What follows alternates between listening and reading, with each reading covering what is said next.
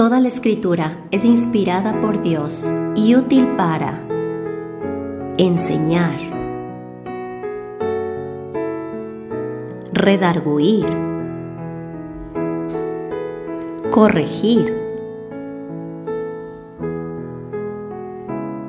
instruir en justicia,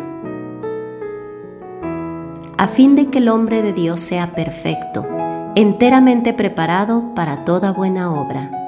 Bienvenidos a nuestro estudio bíblico.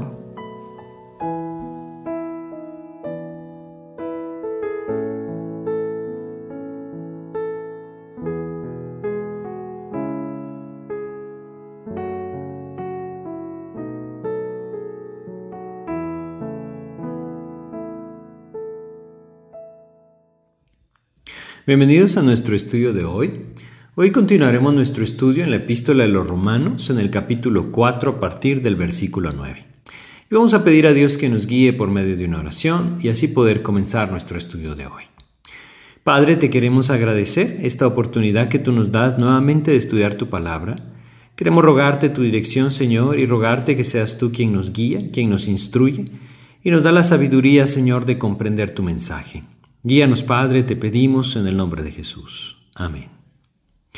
Pues nos encontramos en el capítulo 4 de la epístola a los romanos y como hemos visto hasta ahora, Dios nos ha permitido a través de esta epístola entender que la justicia que Dios da al hombre no tiene que ver con las obras de la ley que el hombre cumple, no tiene que ver con los estatutos de la ley que el hombre observa, ni tampoco con aquellas ordenanzas que el hombre obedece. Cuando digo ordenanzas me refiero a las normas o ritos religiosos que la religión tiene establecida sean estas dadas por los hombres o registradas en las escrituras. Ninguna de estas ordenanzas u observaciones religiosas puede traer justicia al hombre ante los ojos de Dios. Eh, la razón para esto es como Dios nos ha dicho en Romanos capítulo 3, a través del apóstol Pablo, escribiendo en este epístola a los romanos, él nos ha dicho en el versículo 9 del capítulo 3 de Romanos, dice, pues ya hemos acusado a judíos y a gentiles que todos están bajo pecado. Todo hombre se encuentra bajo pecado. Todo hombre, como continúa diciendo este pasaje de Romanos 3, es injusto ante los ojos de Dios, es un pecador, y por lo tanto está o queda bajo el juicio de Dios. Versículo 19 de Romanos 3 nos recordaba esto, y todo el mundo quede bajo el juicio de Dios. Y es aquí en donde entonces nosotros debemos reconocer, nadie se puede librar de ese juicio de Dios por sí mismo, nadie puede obrar de tal manera que Dios le pueda hallar como un justo. Porque el estándar de Dios simplemente es inalcanzable para la naturaleza humana. Dios requiere perfección y ninguno de nosotros lo puede ser. Es ahí donde nosotros debemos reconocer que Dios tiene un camino distinto para nuestra justificación, es decir, para hallarnos justos a nosotros. Y ese camino que Dios tiene no tiene que ver con la ley, lo habíamos leído ahí en Romanos capítulo 3, versículo 21, pero ahora, aparte de la ley, se ha manifestado la justicia de Dios. Esta justicia, como lo hemos hablado abundantemente y en este pasaje lo hemos leído, llega a una conclusión este pasaje en el versículo 28 hablando de esta justicia. Concluimos pues que el hombre es justificado por fe sin las obras de la ley. Esto no solamente era difícil de recibir para los judíos, quienes tenían no solamente en la circuncisión, sino también en la observación de la ley, su esperanza pero también es difícil para recibir hoy por muchas personas que están confiando en sus obras o en su piedad o en su aparente piedad para su salvación. Lo que Dios anhela a través de un pasaje como este es que el hombre entienda que él no tiene nada que ofrecer a Dios para su salvación, que todo lo que el hombre tiene ante los ojos de Dios son trapos de inmundicia, y que lo que el hombre necesita es un redentor, alguien que le redima, alguien que le rescate, ese redentor es Jesucristo, quien entregó su vida en la cruz para pagar el precio de nuestra salvación, de tal manera que nosotros pudiéramos salir libres. Cada uno de nosotros debe reconocer que sin Cristo se encuentra atado en el lazo de Satanás, y solamente Cristo nos puede liberar cuando a través de su sacrificio nosotros podemos ser perdonados. Cada una de estas cosas debe apropiarse por fe. Y es aquí donde nosotros encontramos esta conclusión que nos dice, justificado por fe, sin obras de la ley. Pero entonces, ¿qué pasó con aquellos que vivieron en el Antiguo Testamento? ¿Cómo se justificaron o cómo fueron hallados justos ante los ojos de Dios si en ese tiempo Cristo no había muerto y resucitado? Lo vimos explicado en este pasaje. Versículo 26 decía de Romanos 3, con la mira de manifestar en este tiempo su justicia, a fin de que Él sea el justo y el que justifica al que es de la fe de Jesús. Dios sabía que un día su Hijo pagaría en la cruz, el mismo hecho hombre pagaría en la cruz, para que entonces aquellos de la fe fueran perdonados. El apóstol Pablo escribiendo acerca de esto, se ve la necesidad de aclararlo de una forma eh, abundante a través de los ejemplos del Antiguo Testamento. Y es por eso que, como lo vimos en nuestro último estudio, él entonces toca el ejemplo de Abraham y el ejemplo de David. Y aquí es donde nos encontramos realmente en nuestro estudio, en estos ejemplos, el ejemplo de Abraham y el ejemplo de David.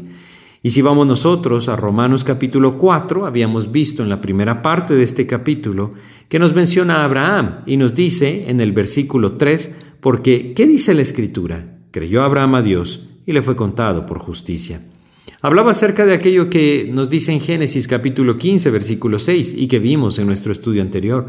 Dios vio la fe de Abraham como algo que le apropió la promesa de Dios. Es decir, Dios permitió que Abraham fuera visto como un justo a través de su confianza en el Señor. Una confianza plena y sencilla en la palabra de Dios, en la promesa de Dios, de la misma forma que Dios anhela que nosotros hoy confiemos en Cristo, creamos en Él. En el versículo 6 pasaba también a citar a David, como también David habla de la bienaventuranza del hombre, a quien Dios atribuye justicia sin obras. Esa justicia sin obras fue atribuida a David a través de la gracia de Dios, en la misericordia de Dios, Dios perdonó su pecado y lo halló justo, aun cuando él estaba consciente, y nosotros podemos entenderlo así en las Escrituras, él no era un justo. Pero nosotros tampoco lo somos, no en virtud de lo que hacemos o de lo que tenemos. Es ahí donde esta justicia que Dios entrega se vuelve algo verdaderamente maravilloso. Y hoy continuaremos a partir del versículo 9, en donde Dios nos dirá, hasta el versículo 12, que esa justicia que Dios entrega Viene solamente por la fe, sin ordenanzas de la ley. ¿Qué significa esto? Bueno, vamos a ver cómo los judíos confiaban en la circuncisión y cómo incluso los escritos de los rabinos judíos del tiempo del apóstol Pablo nos hacen ver que ellos confiaban plenamente en la circuncisión de tal manera que decían que ningún hombre circuncidado iría al infierno. Es por eso que el apóstol Pablo toca este tema, porque ¿qué pasa entonces ¿Es solo el judío el que alcanza salvación a través de la fe porque éste está circuncidado? Bueno, leamos lo que dice acá en el versículo 9. ¿Es pues esta bienaventuranza solamente para los de la circuncisión o también para los de la incircuncisión? Porque decimos que a Abraham le fue contada la fe por justicia. La bienaventuranza, como leemos acá, es lo que David había dicho antes, bienaventurados aquellos cuyas iniquidades son perdonadas y cuyos pecados son cubiertos, bienaventurado el varón a quien el Señor no inculpa de pecado. ¿Es esta bienaventuranza del perdón de Dios por gracia solamente para los de la circuncisión? Bueno, ya dijimos, dice él, que Abraham fue justificado por la fe, no por lo que hizo, no por lo que tenía, sino por la fe. Y dice el versículo 10, ¿cómo pues le fue contada? ¿Estando en la circuncisión o en la incircuncisión? Y entonces él mismo responde la pregunta, no en la circuncisión, sino en la incircuncisión. Y es que nosotros debemos entender lo siguiente, si nosotros regresamos a Génesis y leemos en el capítulo 15 de Génesis, aquí tenemos nosotros esta declaración, volveremos a leerla, Génesis capítulo 15, en el versículo 6, es donde Dios entonces da esa razón de la justicia que él ve en Abraham, y creyó a Jehová y le fue contada, contado, perdón, por justicia. Pero en este momento Abraham no tenía Isaac, en este momento Abraham no había recibido aún la promesa del Señor de una descendencia abundante, ni siquiera tenía un hijo, no había nacido aún ni siquiera Ismael, quien fue fruto, como está en Génesis 16, de un pecado de Abraham. Lo que entendemos claramente es que en este momento el pacto de la circuncisión no había sido entregado a Abraham, y sin embargo Dios dice, le fue contada por justicia su fe. Esto sucedió aproximadamente 15 años antes de que Dios entregara el pacto de la circuncisión. Si nosotros vamos ahora a Génesis 17, fíjense lo que dice. Vamos a leer acá desde el versículo 1, era Abraham de edad de 99 años cuando le apareció Jehová. Y le dijo, yo soy el Dios Todopoderoso. Esa frase o ese nombre, el Shaddai, anda delante de mí y sé perfecto. Y pondré mi pacto entre mí y ti y te multiplicaré en gran manera. Entonces Abraham se postró sobre su rostro y Dios habló con él diciendo, He aquí mi pacto es contigo y serás padre de muchedumbre de gentes. Y entonces le cambia el nombre Abraham y dice en el versículo 5, y no se llamará más tu nombre Abraham, sino que será tu nombre Abraham. Y aquí vemos un cambio. Él, en vez de llamarse un padre enaltecido, o puede ser también un padre de muchos, se llama padre de multitudes. Y entonces continúa Dios dándole este pacto o los estatutos de este pacto. Y si vamos un poco más adelante, Vamos a leer acá en el versículo 11, dice, el versículo 10, perdón, este es mi pacto que guardaréis entre mí y vosotros, y tu descendencia después de ti. Será circuncidado todo varón de entre vosotros. Esto que Dios le está diciendo aquí a Abraham, se lo dice cuando Abraham ya ha sido hallado justo por Dios a través de su fe. Esto sucedió nuevamente alrededor de 15 años después de que Dios le dijo a Abraham, te daré una descendencia tan grande como las estrellas del cielo en multitud. Y Abraham le creyó a Dios y le fue contado por justicia. La vida de Abraham fue una vida de fe. No fue una vida perfecta, lo platicamos en nuestros estudios anteriores. Fue una vida de fe porque creyó en la promesa de Dios y la apropió de una manera clara y sencilla. La fe que Dios anhela en nuestras vidas es semejante a esta fe. Hoy veremos cómo Dios describe esta fe de Abraham. Pero lo que debemos entender es que es la fe a través, perdón, es la fe en la promesa del Señor que trajo justicia a Abraham. Es la fe en Jesucristo, en la fe en la salvación que Dios nos va a través de Jesucristo, que trae salvación también al hombre. Es la fe en el sacrificio de Cristo y en su resurrección como pago por nuestros pecados y como justicia de nuestro pecado para salvación del hombre. Eso es lo que trae salvación a la vida del hombre. Regresando a nuestro pasaje, esta es la razón entonces por la cual Pablo afirma no en la circuncisión, sino en la incircuncisión, porque la circuncisión fue dada como un pacto, un pacto después de que este hombre había creído a Dios y le había sido contado por justicia. Creo que nosotros lo podemos entender de una forma más clara si nosotros comparamos la circuncisión con aquellas cosas que Dios nos deja en el Nuevo Testamento, como el bautismo. Si nosotros vamos a Hechos, en el capítulo 8 de Hechos, tenemos un encuentro entre Felipe y un etíope, un eunuco etíope que había venido a Jerusalén. Él venía leyendo en su carroza el libro del profeta Isaías. Felipe se acerca, escuchas que está, que escucha que está leyendo al profeta Isaías y entonces le explica el camino de salvación. Y este hombre cree y entonces vamos a seguir leyendo en Hechos 8 o continuar la historia en Hechos 8 desde el versículo 35. Entonces Felipe, abriendo su boca y comenzando desde esta escritura, le anunció el Evangelio de Jesús. Y yendo por el camino, llegaron a cierta agua, y dijo el eunuco, aquí hay agua, ¿qué impide que yo sea bautizado? Ahora, él está preguntando acerca del bautismo. El versículo 37 nos dice, Felipe dijo, si crees de todo corazón, bien puedes. Y respondiendo dijo, creo que Jesucristo es el Hijo de Dios, y mandó parar el carro y descendieron ambos al agua, Felipe y el eunuco y le bautizó. No tenía sentido que Felipe le bautizara a este hombre si él no había creído plenamente en Jesucristo como el Hijo de Dios, como en su Señor y Salvador personal. Lo mismo pasa con la circuncisión. No tenía sentido que Dios hubiera entregado un pacto a un hombre que no creía en él. No tenía sentido que Dios le diera la señal del pacto si este hombre no había puesto su fe en el Dios que le hablaba. Al igual que el bautismo, la circuncisión era una confirmación de la fe que había en el corazón de Abraham. Y este pacto entregado a Abraham no lo hacía justo, fue entregado porque él había sido justificado por la fe. Esa es la idea de lo que tenemos acá. Y si regresamos a Romanos capítulo 4, leamos ahora el versículo 11, y recibió la circuncisión como señal como sello de la justicia de la fe que tuvo estando aún incircunciso, para que fuese Padre de todos los creyentes no circuncidados, a fin de que también a ellos la fe les sea contada por justicia. Y nos vuelve a mencionar lo mismo. Así como Abraham, Dios haya justo hoy a aquel que pone su fe en Jesucristo como el Señor y Salvador de su vida. Y también le entrega una señal de pacto.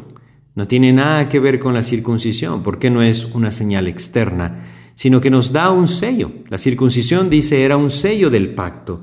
Dios nos da también a nosotros un sello. Y si nosotros vamos a Efesios, en el capítulo 1 de Efesios, y leemos acá los versículos 13 y 14, nos dice, en Él, es decir, en Cristo, también vosotros habiendo oído la palabra de verdad, el Evangelio de vuestra salvación y habiendo creído en Él, fuisteis sellados con el Espíritu Santo de la promesa, que es las arras de nuestra herencia hasta la redención de la posesión adquirida para alabanza de su gloria.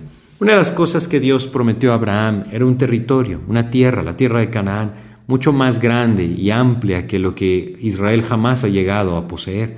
Un día eso se cumplirá y la circuncisión es la señal de ese pacto.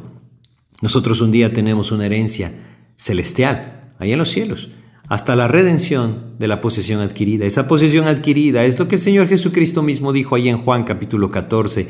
Voy a la casa de mi padre, en la casa de mi padre muchas moradas hay, si así no fuera yo os lo hubiera dicho. Y él añade, voy pues a preparar lugar para vosotros. Cada uno de nosotros a través de la fe en Jesucristo también tiene una heredad una heredad en el cielo, una heredad en la eternidad y el pacto que Dios nos da, el sello que Dios pone sobre cada hijo de Dios hoy es el Espíritu Santo que viene a morar en la vida de aquel, en el corazón de aquel que por fe le recibe a Cristo. Así es que nosotros debemos comprender que todo lo que Dios nos está diciendo es como Abraham fue justificado por la fe, así también hoy aquel que cree en Cristo es justificado. Como Abraham recibió un sello, un pacto de esa promesa de Dios, así hoy todo aquel que cree en Cristo también lo recibe. Este es el Espíritu de Dios que mora en el corazón del creyente. Si regresamos a Romanos capítulo 4 y leemos ahora el versículo 12 dice, y padre de la circuncisión para los que no solamente son de la circuncisión, sino también que también siguen las pisadas de la fe que tuvo nuestro padre Abraham antes de ser circuncidado. Y debemos entenderlo acá. El apóstol Pablo les estaba diciendo, la circuncisión no los va a salvar. La circuncisión no los va a hacer herederos del pacto. Lo que les puede hacer herederos del pacto es la fe que Abraham tuvo antes de ser circuncidado. Lo mismo es en nuestras vidas. Y nosotros como gentiles, no siendo judíos, debemos también entender que ese es el camino. No se trata de lo que cumplimos, no se trata de los ritos religiosos que tenemos, de las penitencias que nosotros mismos o otros hombres nos imponen. Se trata de la fe que nosotros podamos tener en Jesucristo como el Señor y Salvador de nuestras vidas. Esto trae una reconciliación con Dios y esa reconciliación con Dios que pone su espíritu en nuestro corazón nos lleva a una nueva vida. Una nueva vida que Dios describe claramente en 2 Corintios capítulo 5, en ese conocido versículo 17 de 2 Corintios 5, en donde Dios nos dice claramente, de modo que si alguno está en Cristo, nueva criatura es. Las cosas viejas pasaron, y aquí todas son hechas nuevas. La vida de Abraham fue transformada a través de la fe que él tuvo en el Dios que le prometió. La vida del hombre es transformada a través de la fe en Jesucristo. Y ese sello que Dios pone en nuestro corazón, su Espíritu Santo, nos lleva a una vida completamente distinta, pero no en nuestro poder, no en nuestra capacidad, no en nuestra justicia, la cual no tenemos, en el poder de Dios, la capacidad del Señor, la justicia de Dios. Ahí es una vida transformada que se rinde al Señor y busca su voluntad, Busca conocerle a través de la palabra, no a través de su propio corazón torcido, sino a través del Espíritu Santo que mora en él. De tal manera que nosotros podemos llegar nuevamente a la misma conclusión acá. El apóstol Pablo nos está exponiendo esto para afirmar nuevamente, para ratificar aquella conclusión de Romanos capítulo 3, versículo 28. El hombre es justificado por fe sin las obras de la ley. Ahora lo que vimos fue que es justificado por fe sin el cumplimiento de ordenanzas como la circuncisión. Pero en el versículo 13, él pasa entonces ahora a hablar directamente de la ley. Sigue diciendo, porque no por la ley fue dada a Abraham o a su descendencia la promesa de que sería heredero del mundo, sino por la justicia de la fe. Y entonces tenemos claramente esta declaración de Dios. No por la ley fue dada a Abraham o a su descendencia la promesa de que sería heredero del mundo, sino por la justicia de la fe. Lo vuelve a mencionar de una forma muy clara. Quisiera que fuéramos a Gálatas capítulo 3. Leyéramos aquí otro pasaje que nos habla acerca de Abraham. En Gálatas en el capítulo 3 leeremos acá algunos versículos y veremos lo que Dios nos dice en este pasaje con respecto a Abraham. Vamos a volver a leer en el versículo 6 la misma afirmación. Así Abraham creyó a Dios y le fue contado por justicia. Y entonces afirma en el versículo 7, sabed por tanto que los que son de fe, estos son hijos de Abraham. Dios nos dice claramente que Abraham es el padre de toda la nación judía. Es decir, en cuanto a la carne, ellos vienen del linaje de Abraham, son descendientes de él. Pero nosotros, que no somos judíos, también tenemos una familiaridad con Abraham. Esta no es de la carne, no es un linaje terrenal o humano, es de la fe y es algo celestial, es decir, algo espiritual. Él abrió el camino, por decirlo así, del ejemplo de la justicia de fe. Y cada uno de nosotros que viene a través de la fe a Jesucristo tiene esa relación de familiaridad con Abraham, porque al igual que él, somos hallados justos a través de la fe en Cristo. Es por eso que dice el versículo 8, y la escritura previendo que Dios había de justificar por la fe a los gentiles, dio de antemano la buena nueva a Abraham, diciendo, en ti serán benditas todas las naciones. Y vuelve a afirmar el versículo 9, de modo que los de la fe son bendecidos con el creyente Abraham. Lo que nosotros debemos comprender entonces con toda claridad es que Dios le dio la promesa a Abraham antes de que él fuera circuncidado. Esto entonces nos hace tener una identificación clara con Él, aun cuando no seamos parte de ese pacto judío, porque somos gentiles, y nunca seremos judíos. No importa que intentemos judaizarnos, el judío seguirá siendo judío y el gentil gentil. Lo que nosotros debemos comprender es que hay una relación directa con Dios, hay una relación directa con Abraham a través de la fe, porque Él es Padre de todos aquellos que por la fe vienen hoy a Dios. Y esa es la idea de lo que tenemos acá. Y si nosotros vamos al versículo 16, nos dice, ahora bien Abraham fueron hechas las promesas y a su simiente. No dice y a las simientes como si hablase de muchos, sino como de uno, y a tu simiente, la cual es Cristo. Ese pacto que Dios le dio era que un día la tierra, todas las naciones, todas las familias de la tierra serían bendecidas a través de su simiente. Su simiente es Cristo.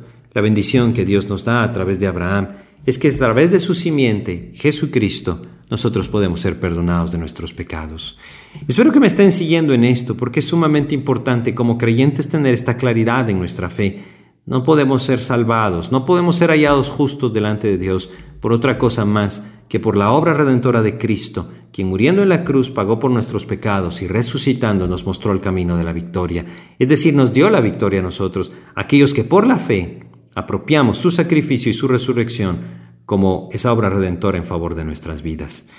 Si regresamos a Romanos capítulo 4, nosotros leemos ahora en el versículo 14, porque si los que son de la ley son los herederos, van a resultar la fe y anulada la promesa.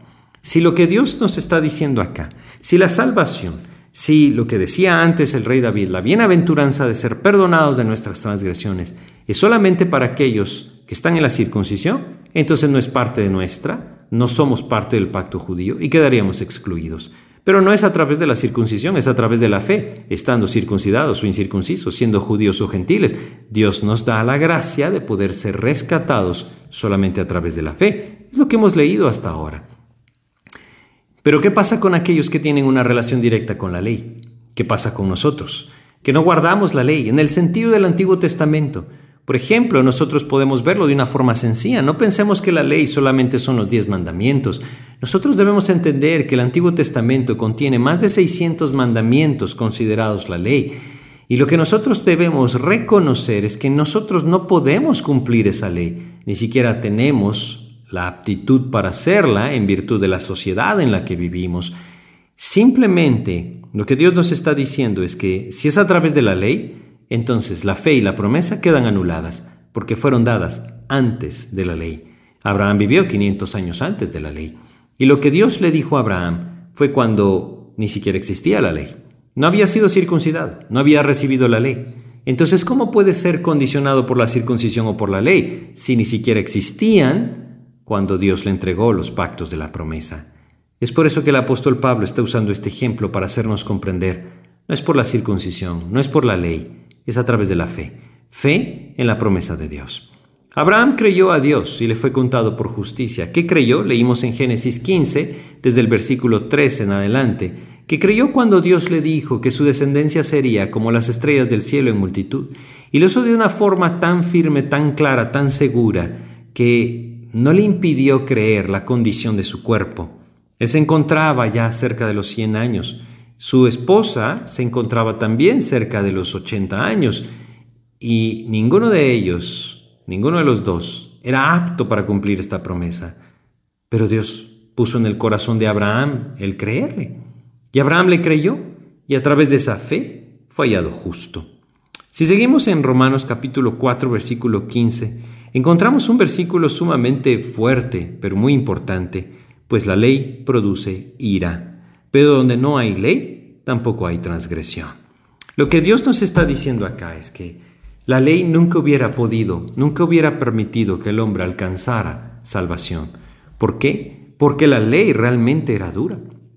La ley produce ira. La ley muestra la pecaminosidad del corazón del hombre, pero no le redime, no le rescata, no le transforma. La ley solo le condena.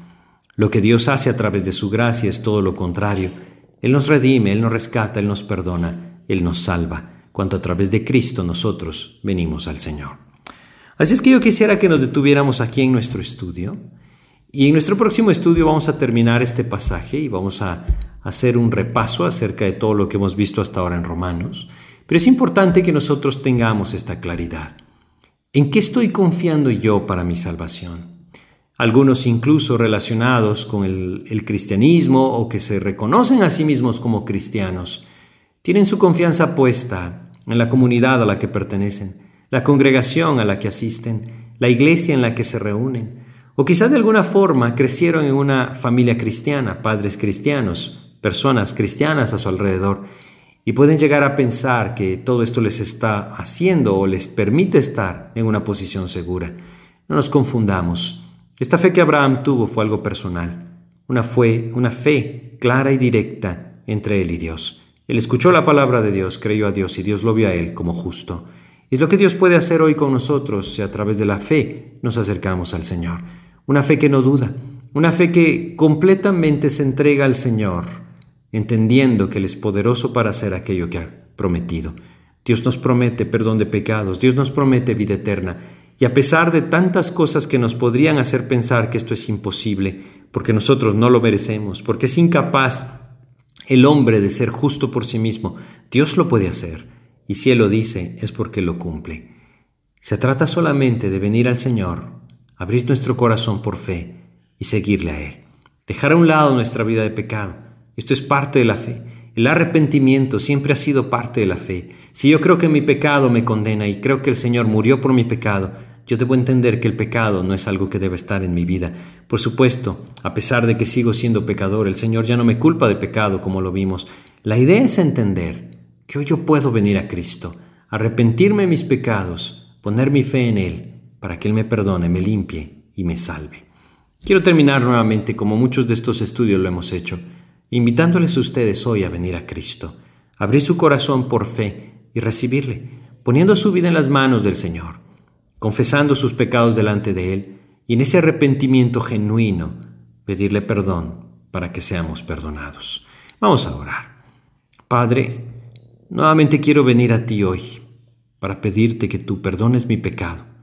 Yo reconozco que soy pecador, reconozco que mi pecado me tiene separado de ti y que nunca podría alcanzar justicia ante tus ojos si no fuera por tu gracia. Hoy, Señor, yo quiero confesarte que creo en ti, creo que tú moriste en esa cruz para pagar por mis pecados, creo que resucitaste para darme vida eterna. Hoy, Señor, yo quiero confesarte mis pecados, reconozco que me he equivocado y te pido que me perdones. Ya no quiero más vivir mi vida de pecado, te quiero seguir a ti. Ayúdame tú, Señor. Perdóname, Señor, sálvame, yo por fe te recibo, en el nombre de Jesús. Amén. Pues muchas gracias por su atención, espero que este estudio haya sido de edificación. Que Dios les bendiga.